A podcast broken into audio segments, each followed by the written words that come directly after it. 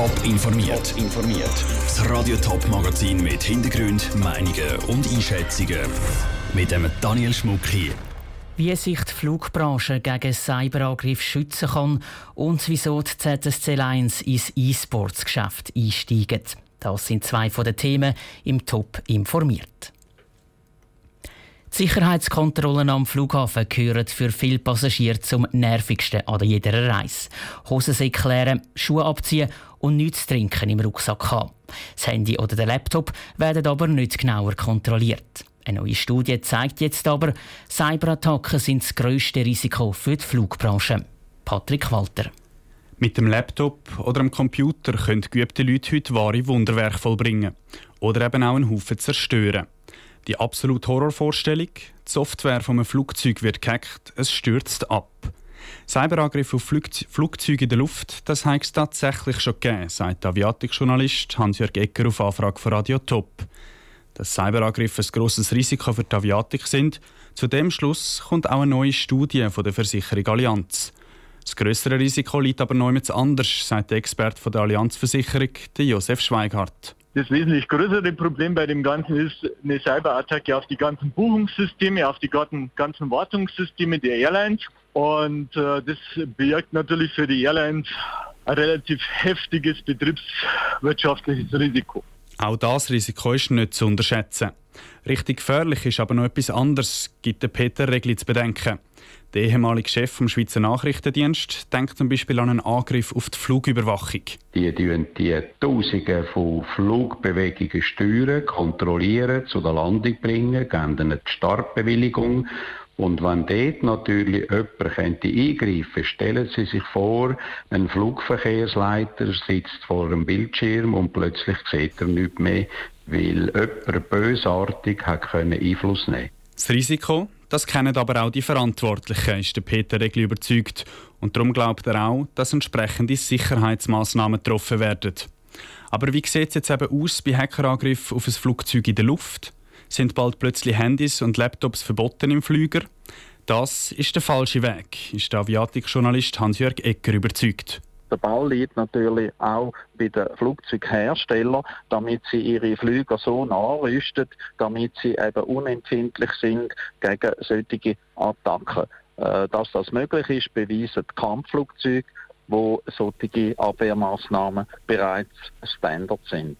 Mit dem Handy oder dem Laptop in Flüger einsteigen, das dürfte also auch in Zukunft nicht verboten werden, auch wenn das Risiko von Cyberangriffen auf Flugzeuge zunimmt. Und noch etwas anderes spricht gegen ein Verbot von Handys oder Laptops im Flüger. Der Hacker der sitzt wohl kaum im Flugzeug, das er zum Absturz bringen will. Das ist ein Beitrag von Patrick Walter. Cyberangriffe sind aber nicht das einzige Risiko, das die neue Studie für die Luftfahrtbranche sieht. Unter anderem sind auch Drohnen eine Gefahr, die immer grösser wird. E-Sports ist am Boomen. Und viele Fußballteams aus der Schweiz haben schon Profigamer unter Vertrag genommen, um virtuell um Punkte und Meistertitel zu kämpfen. Jetzt steigen auch die ZSC Lions ins E-Sports-Business ein. Als erstes Eishockey-Team der Schweiz überhaupt. Im Gespräch mit Vivien Sasso redet der ZSC-Marketingchef Roger Gemperli über die Gründe und die Hoffnungen von dem Schritt. Ja, wir gehen gerne neue Wege und haben uns dann aufgrund von einer Anfrage von einer Agentur und äh, dem Team entschieden, äh, den Schritt zu machen. Wir sind uns aber auch bewusst, dass Hockey natürlich in der Spielewelt noch ein kleiner Titel ist.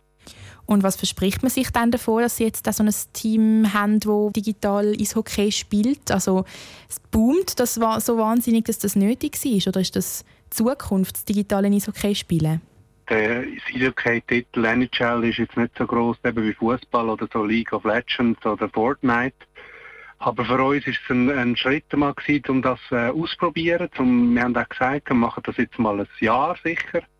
Nachher werden wir entscheiden, wie das gelaufen ist, ob wir das weitermachen oder nicht. Aber ähm, sicher auch im Hinblick auf unsere neue Arena, wo wir ja auch nebst dem Eishockey auf dem Eis auch andere Events werden drin haben. Und da kann durchaus ein E-Sport-Event das Thema sein. Fans dürfen sich also auf Events mit dem E-Sport-Team freuen. Die ZSC Lions selber bleiben aber weiterhin auf dem klassischen Eis vertreten, oder? Ja, also man muss sicher auch noch feststellen, ähm, dass Eishockey auf dem Eis unser Kernbusiness ist und, und äh, da kommt nichts daran vorbei, Ähm, wie gesagt, das ist jetzt einfach mal ein Versuch und äh, wir haben sehr gutes Feedback bekommen, von vielen Jungen vor allem. Ähm, und wie soll ich sagen, das kann man jetzt halt einfach auch digital verfolgen. Also das Team wird auch an Turnier teilnehmen und äh, an Meisterschaften und äh, da kann man dann die auch verfolgen sagt der Marketingchef der ZSC Lions, der Roger Gemperli, im Gespräch mit der Vivien Sasso.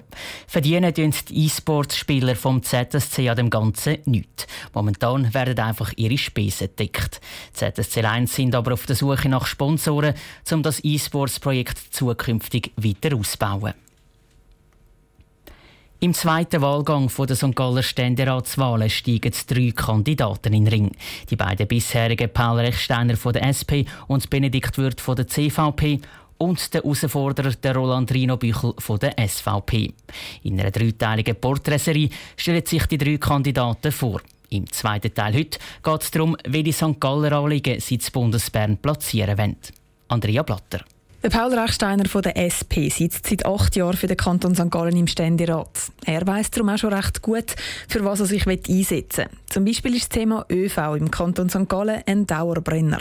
Guten Anschluss für die Ostschweiz. Im Bundesbern hat ja niemand auf uns gewartet. Das müssen wir selber erkämpfen. Aber darüber hinaus denke ich an die Stärkung vom Wirtschaftsstandort, Innovationspark, dann aber auch die Stärkung von der kulturellen Institutionen, von der Bildungseinrichtungen. Der Roland Rino Büchel von der SVP wird neu in Ständerat für den Kanton St. Gallen. Und dort wird er das einbringen, wo er aus seiner Sicht eben besser könnte als der SP-Mann Rechsteiner. Nämlich? Einsatz für den bürgerlichen Kanton St. Gallen, wo er ist, das heisst, zurückgeben in Steuern und Belastungen. Und natürlich schauen, dass wir wahrgenommen werden. Gerade auch in Sachen Verkehr, das ist ganz wichtig. Auf der Schiene, auf der Straße. Das kann man weiterhin verstärkt eintragen, dass man dort den Anschluss nicht nur nicht verlieren, sondern wieder gewinnen. Ja, im sind sich der SVP-Kandidat und der SP-Kandidat also einig. Es braucht vor allem ein gutes Verkehrsnetz im Kanton St. Gallen. Auch der Benedikt Würth von der CVP hängt dort ein, aber nicht nur. Ja, gibt eine vielfältige Anzahl von Anliegen. Ich denke an öffentlichen Verkehr, wo in verschiedenen Regionen ein Thema ist. Ich denke aber auch an Tourismusfragen oder eben auch wie geht es weiter im Verhältnis Schweiz-Europa.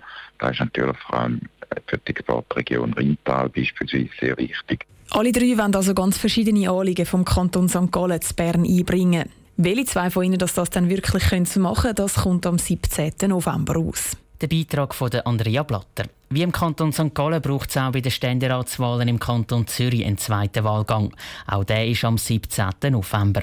Das Gespräch mit den beiden Zürcher Kandidierenden, Rudi Noser von der FDP und der Grünen Marionna Schlatter, wird heute Abend ab um halb sieben auf Teletop gezeigt.